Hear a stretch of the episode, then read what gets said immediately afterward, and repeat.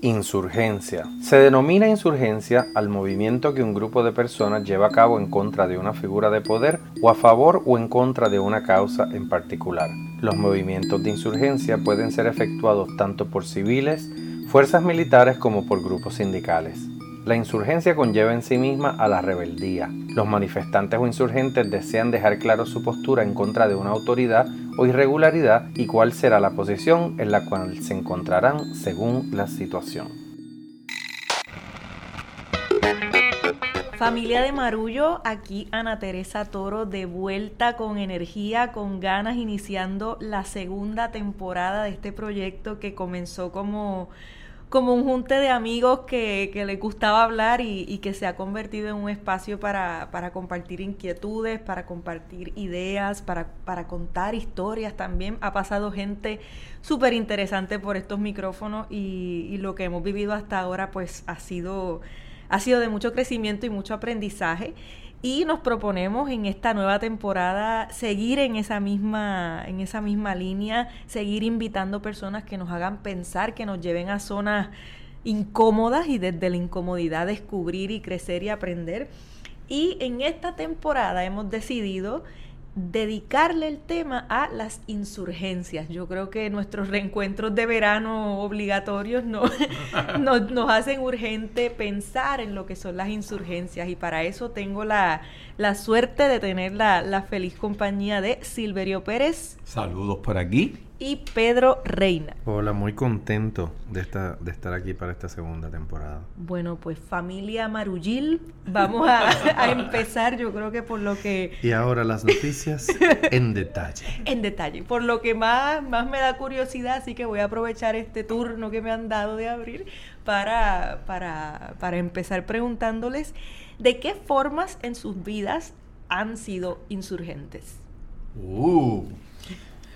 Yo inmediatamente me remonto a, al joven de campo que llegó al colegio de Mayagüez proveniente de una familia estadista republicana, católica, y que apostólica y romana. No, sé por qué había que decir toda la retaíla. Era... eso define el nivel de, de, intensidad de la práctica. De, piedad.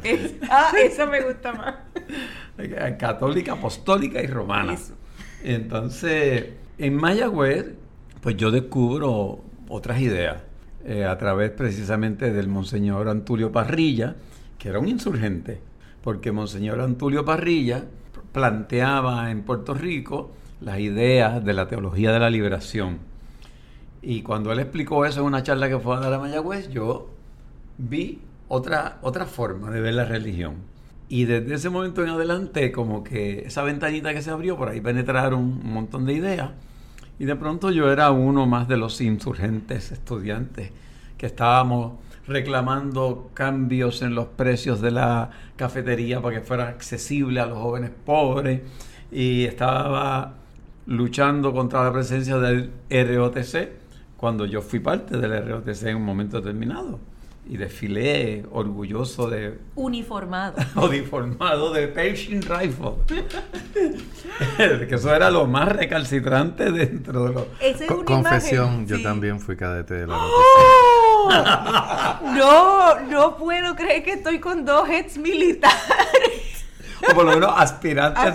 Bueno, pero, pero si vamos por esa onda, él también quiso ser cura y yo también. Fuimos monaguillos ambos. Fuimos monaguillos, o sea, tenemos un Así pasado. que la, la, única. Bueno, yo fui virgen del Via Crucis de Bonito. Varias veces. Qué bien que lo dijiste de corrido, porque cuando dijiste la primera frase. Te preocupó. Sí, que hicieras una pausa ahí y se dejara especulaciones. Jamás.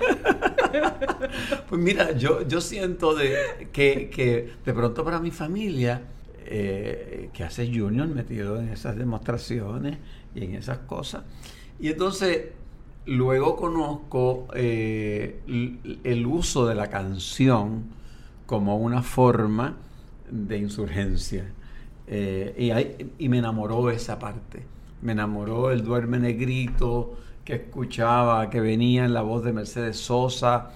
Me asombró como Atahualpa Yupanqui y Alfredo Rosa utilizaban el folclore y eran coplas campesinas, pero había en esas coplas un cuestionamiento de, la desigualdad y de todo. Y a mí me pareció que la insurgencia de la canción fue lo que a mí me, amarró.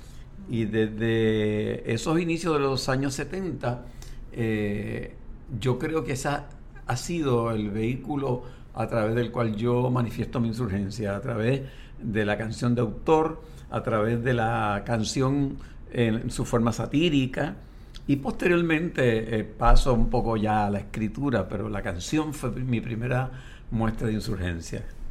¿Y en tu caso, Pedro? Mira, yo, es una buenísima pregunta. Yo si uno busca mi anuario de escuela superior, a mí me pusieron el mote de líder revolucionario. Y, yo creo que... En la escuela. Yo no quiero que piensen que yo era clamaba por la, por la revolución y la independencia en una escuela católica de Santurce en los años 80. Está complicado. Pero supongo que allí ensayé algunas ideas un poco atrevidas, ¿no? Y, y, yo estudié en una escuela donde no era la escuela más represiva, eh, en realidad era una comunidad eh, eh, académica diferente que a mí me cambió la vida muchísimo, pero en esa época yo pertenecía al consejo de estudiantes, era eh, atleta, estaba en distintas cosas y supongo que no le huía a los temas políticos y a las cosas de historia y eso me, destacó un poco. Yo, yo creo que en, realidad en mi vida me fui a la universidad con un plan de vida que pensaba que era el mío y eso incluyó estar un año en el, en el ROTC, porque yo entendía, vengo de una familia también estadista por parte de padre, que en mis deseos de ser aviador eh, y no tener dinero para costearme la carrera, el, el, ejército era una opción. Había varios veteranos en mi familia y me, me lo disfruté muchísimo. O sea, eh, brillé zapatos, planché camisas, marché, no estuve en los Pershing Rifles porque yo era cadete de la Fuerza Aérea, tú eras del, del Army.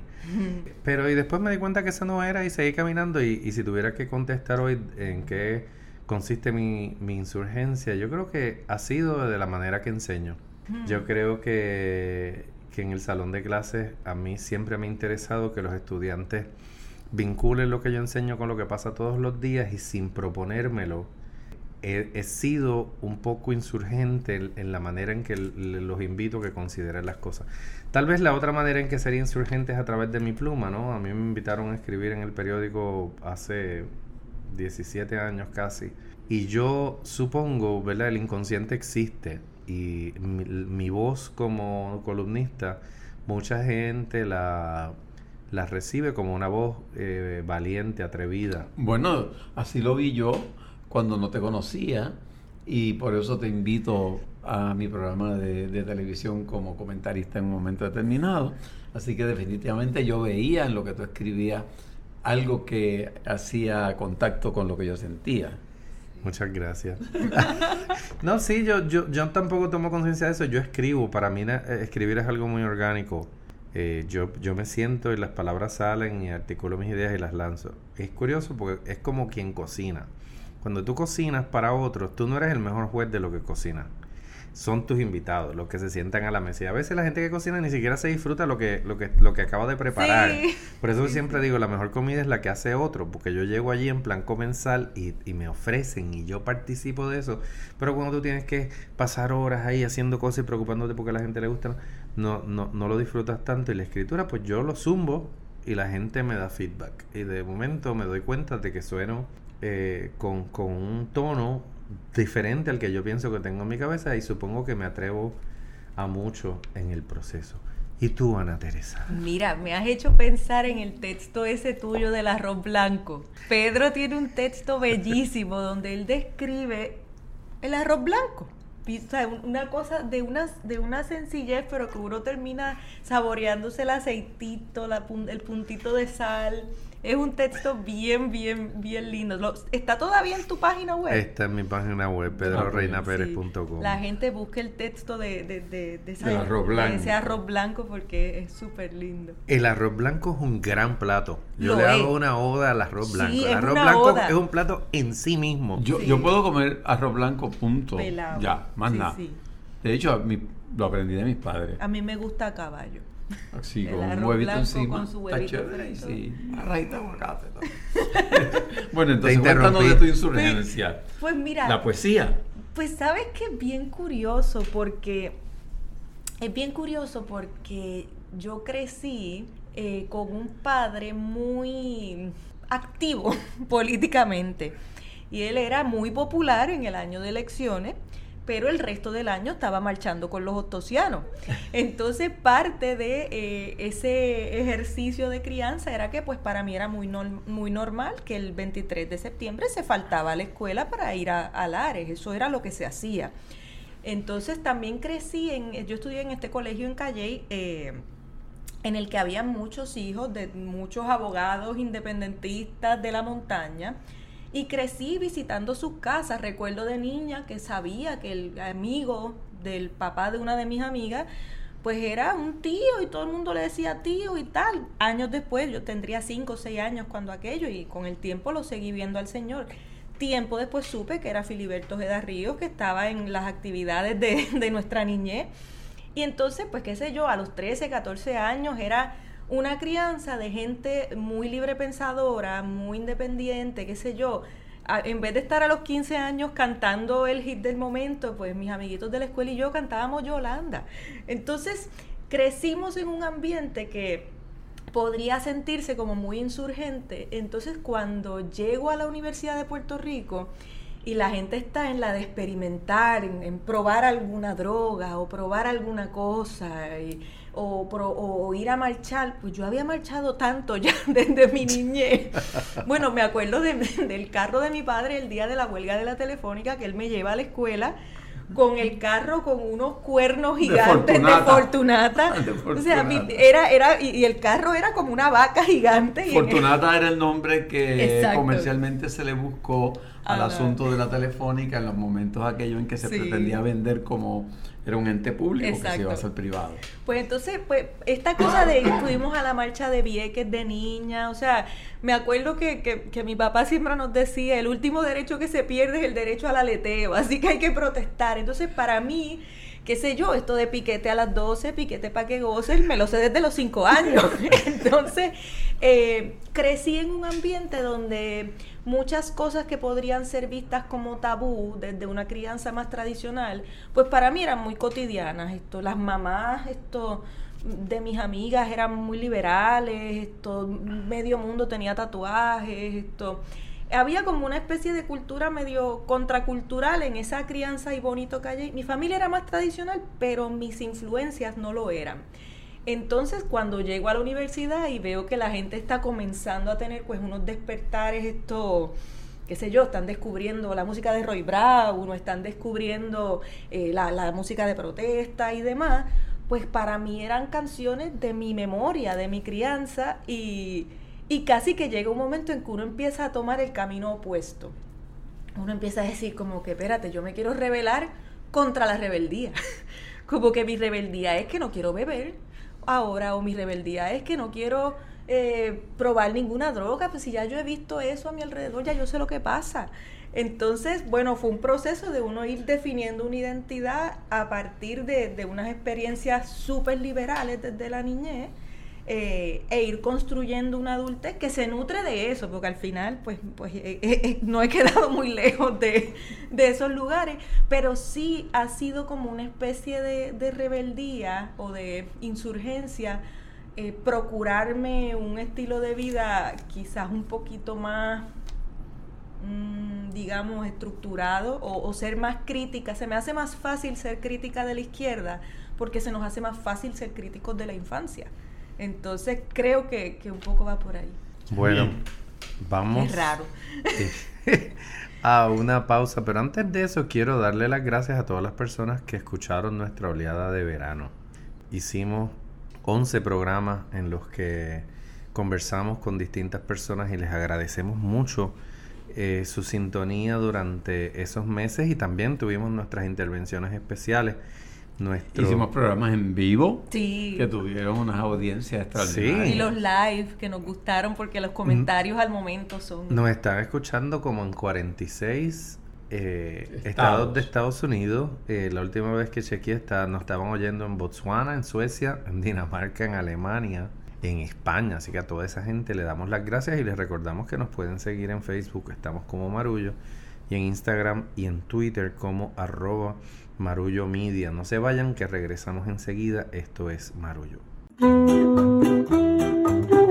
Hola, somos Rosy y Brian Amador de, Sol y Canto y nuestra hija Alisa Amador y queremos invitarlos a un concierto muy especial de música latina del corazón en Boston. El vigésimo quinto aniversario de Sol y Canto el domingo 6 de octubre a las 4 pm en Croma en Arlington Street Church en Boston. No en Arlington, en Boston compra tus boletos pronto porque es pronto el concierto. Y busca Sol y Canto en Eventbrite, eventbrite.com y busca Sol y Canto.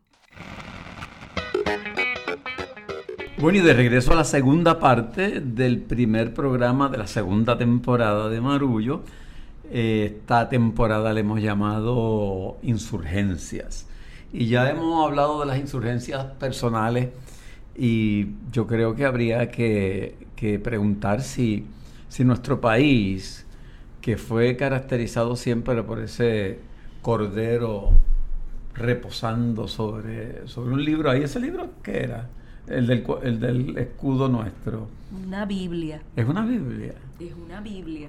Entonces, pues imagínate, el cordero sobre la Biblia, eh, como un sello ahí de que no hay insurgencias en, en, ese país que eso representa. Sin embargo, Puerto Rico sí tiene una historia de muchas insurgencias. Y a mí me parece que, que parte de lo que vamos a estar mirando también a través de la temporada es esa muestra de insurgencia en distintos aspectos de nuestras vidas, en las artes, en, la, literatura, etcétera. Pero creo que hemos observado precisamente en los últimos meses, las últimas semanas, un Puerto Rico insurgente también. Sí, a mí, a mí lo que me parece es que, que ha habido también como un, repensar de lo que es la insurgencia, porque eh, estamos muy acostumbrados, esto, quizá desde una perspectiva como este espacio que, que, hemos creado, a pensar la palabra insurgencia muy cercana a la rebeldía y a la rebeldía con causa, y eso nos gusta y nos es muy amable.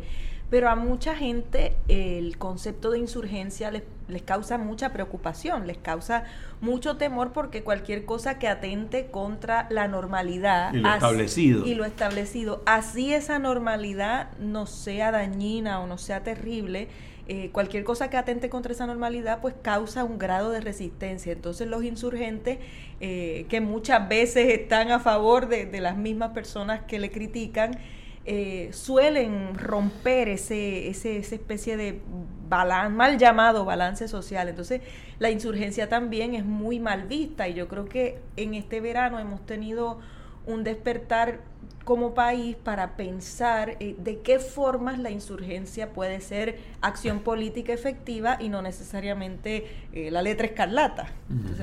no, además la, insurgencia se asocia con la izquierda en Puerto Rico. los que tenemos cierta edad Sabemos que, que, durante la Guerra Fría, el periodo inmediatamente posterior a la Segunda Guerra Mundial, pues había unas prácticas que en Puerto Rico ya no se ven ni remotamente, pero el que tiene cierta edad recuerda, por ejemplo, que el 4 de julio aquí se hacían paradas militares frente al Capitolio y desfilaba la Guardia Nacional y había aviones y helicópteros y tanques y jeeps y soldados y rifles.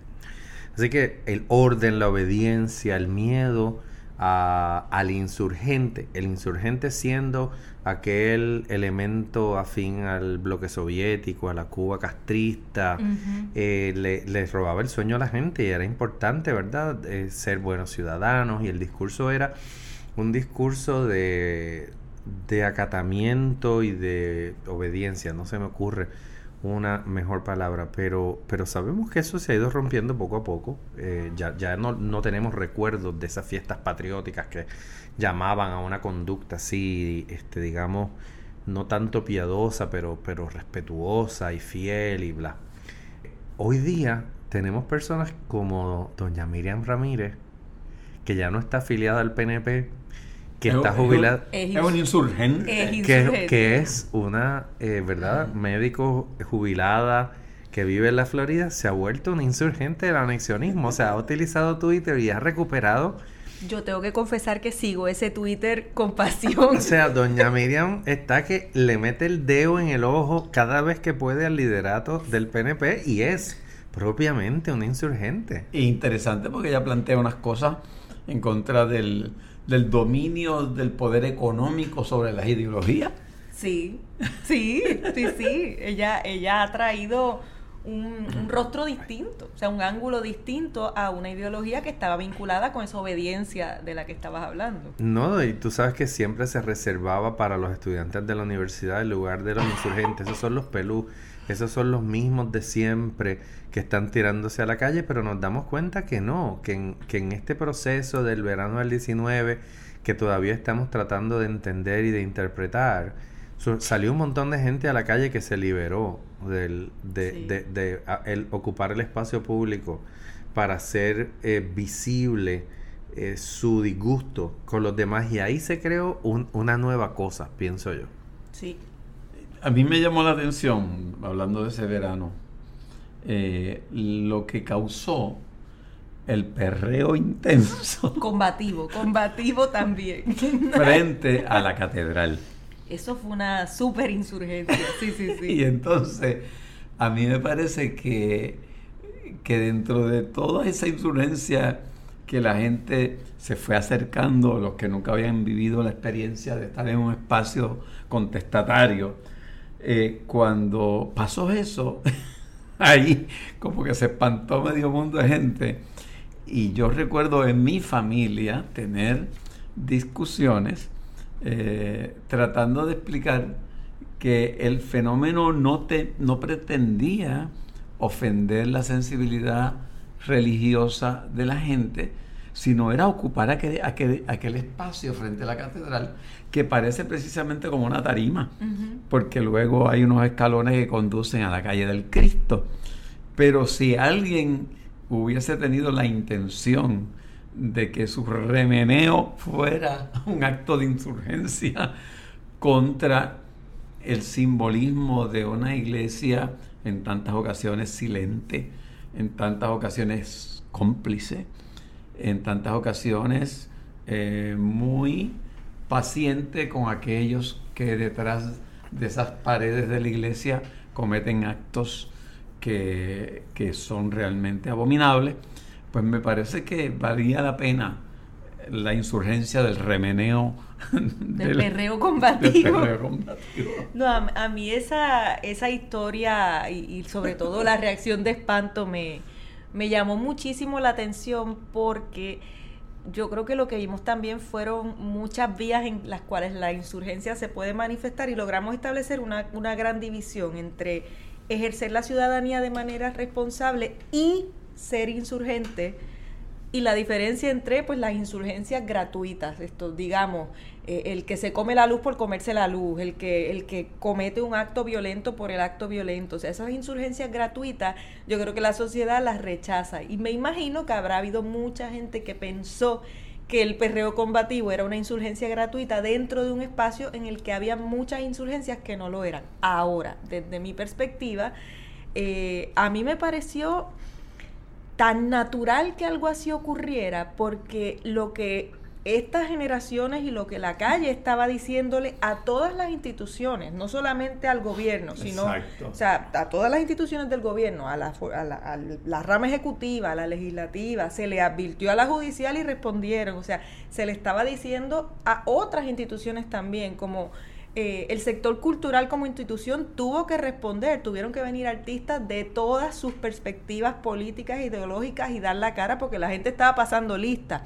Y es natural que una de las instituciones eh, que iba a hacer esto puesta en entredicho y cuestionada era la institución de, la, de las iglesias, porque han tenido una participación eh, muy importante en, lo que han sido estos procesos. La Iglesia Católica tiene toda esta historia con el tema de, los colegios católicos y las pensiones de los maestros y demás. O sea, hay... Y el abuso sexual. Y el abuso sexual y, y, una larga historia de, de, crímenes contra la humanidad que están ahí. Y entender que sí, este es un espacio de espiritualidad o de tradición para unas personas, pues eso se entiende, pero eh, la calle estaba cuestionando la institucionalidad. Entonces me parecía que independientemente del juicio que pueda tener cualquiera de decir esto estuvo bien o esto estuvo mal, a mí lo que me parece es que era obvio que algo así iba a pasar. Tenía que pasar porque se estaba cuestionando toda la institucionalidad. Y al gobernador tú lo cuestionas en los plantes que se hizo, eh, la, este, hostigando y sitiando la fortaleza, pero ¿cómo, ¿cómo tú cuestionas la institucionalidad de la iglesia?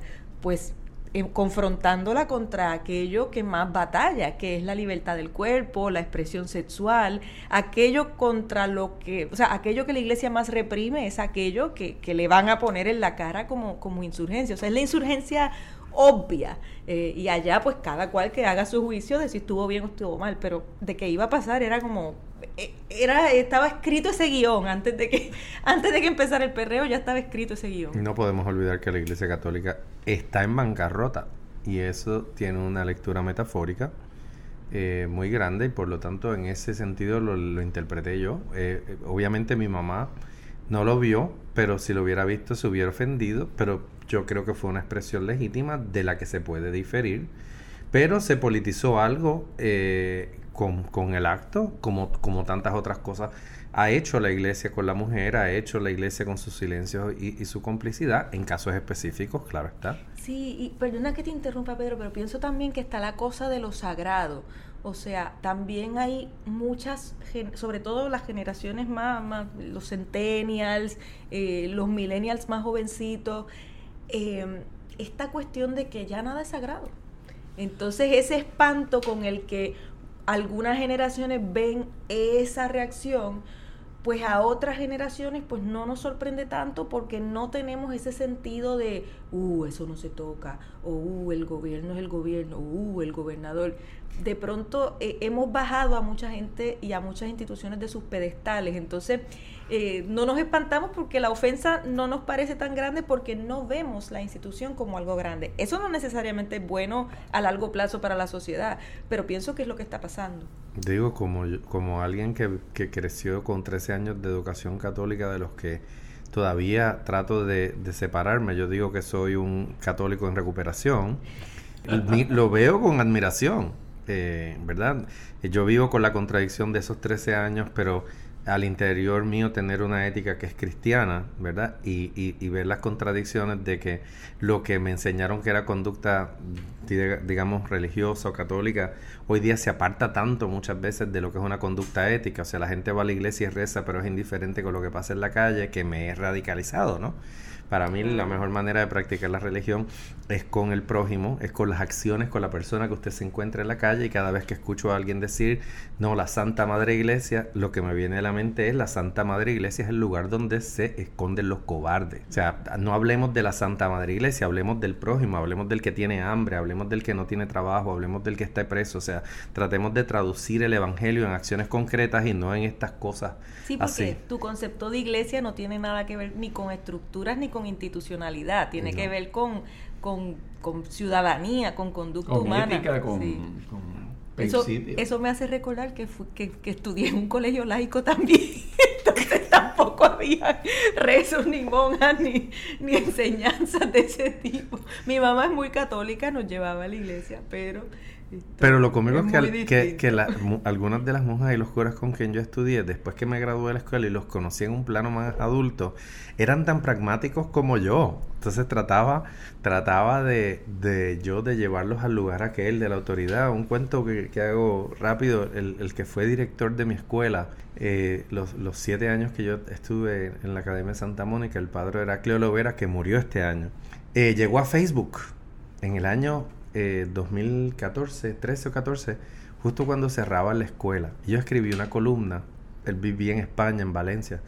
Escribí una columna en el periódico eh, que se llamaba Nosotros los de la 15, porque nosotros éramos el colegio de los mulatos de la parada 15, ¿verdad? Inmortalizada en la canción del, de Guarre Obrero La 15, un paso, ¿eh? ¿eh? Y que vivíamos en ese mundo católico, pero no éramos perpetuo socorro. Éramos esta escuela marginal y qué sé yo, y eso nosotros lo, lo llevábamos a mucha honra, pero cuando, cuando la leyó me escribió por Facebook y me dio unas lecciones extraordinarias que me decía, mira Pedro, yo ya voy por mi quinto cáncer, la vida cambia, las cosas pasan, hay que seguir viviendo. me decía, y me dio unas lecciones extraordinarias y, y lo mismo me pasó con una monja que me votó del consejo de estudiantes porque yo me fugué una vez sin permiso con unos amigos y fue la votada más amable que me dieron la vida, o sea, me votaron de la vicepresidencia del consejo de estudiantes estando en tercer año. Hubo un golpe de estado. Insurgencias, a lo mejor por eso me decían revolucionario, pero me la encontré mucho tiempo más tarde trabajando en el barrio Tamarindo de Ponce y, y yo cuando, cuando me encontré con esta monja, eh, de nuevo, me encontré con una persona ya mucho más madura y ponderada, con la que podía conversar y, de, y, y, pude relacionarme con ella de otra manera y decía, pero ¿quién diría si esta sister que era tan así? Exacto. Eh, podía ser tan, tan sensible y tan política. Yo la quería mucho de todos modos porque, como dije, me votó con cariño.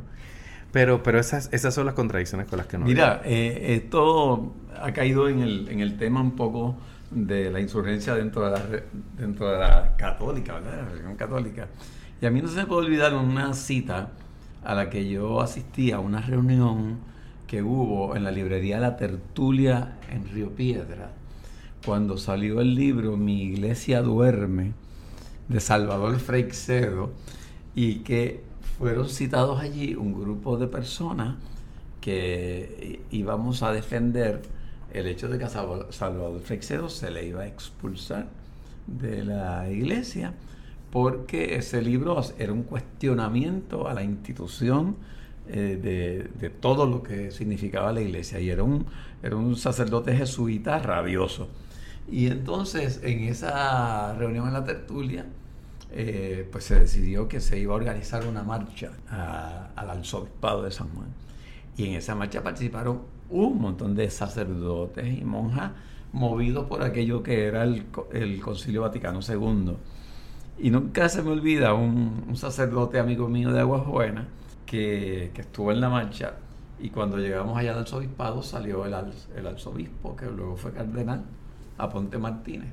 Este, y, y trató de apaciguar los ánimos y luego invitó unos cuantos a, a entrar y a conversar.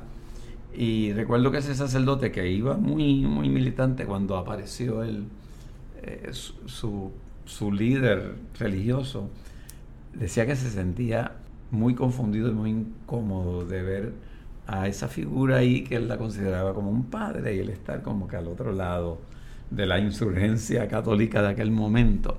Eh, posteriormente el padre Salvador Freixedo escribió otros libros y de pronto le dio con escribir sobre ovnis y sobre demonios. Yo lo recuerdo.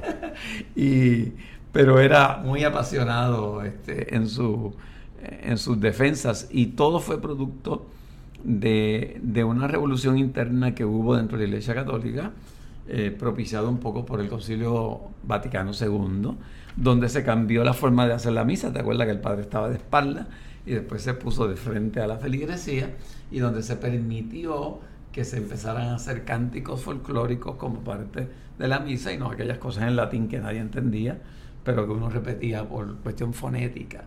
Así que hay muchas formas de insurgencia y me parece que vamos a tener mucho de qué hablar en esta temporada de Marullo. Indudablemente, bueno, ahí, ahí nos tienen, por aquí es que vamos en esta segunda temporada el tiempo se nos termina, lamentablemente, y me toca la cortina.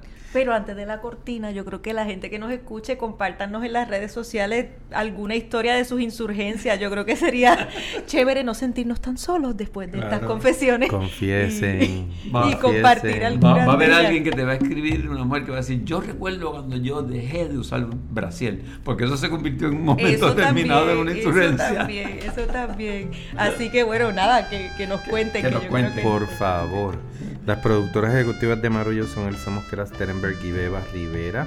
La asistente de producción es Karina Cruz y la gerente de desarrollo y contenido a quien le damos la bienvenida es Ángela Marí Sánchez Rivera.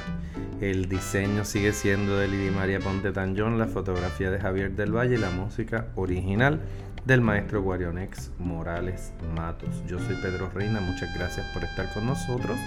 Nos vemos, bueno, nos escuchamos próximamente. Ana Teresa se despide. Silverio Pérez por aquí. Esto es Marullo.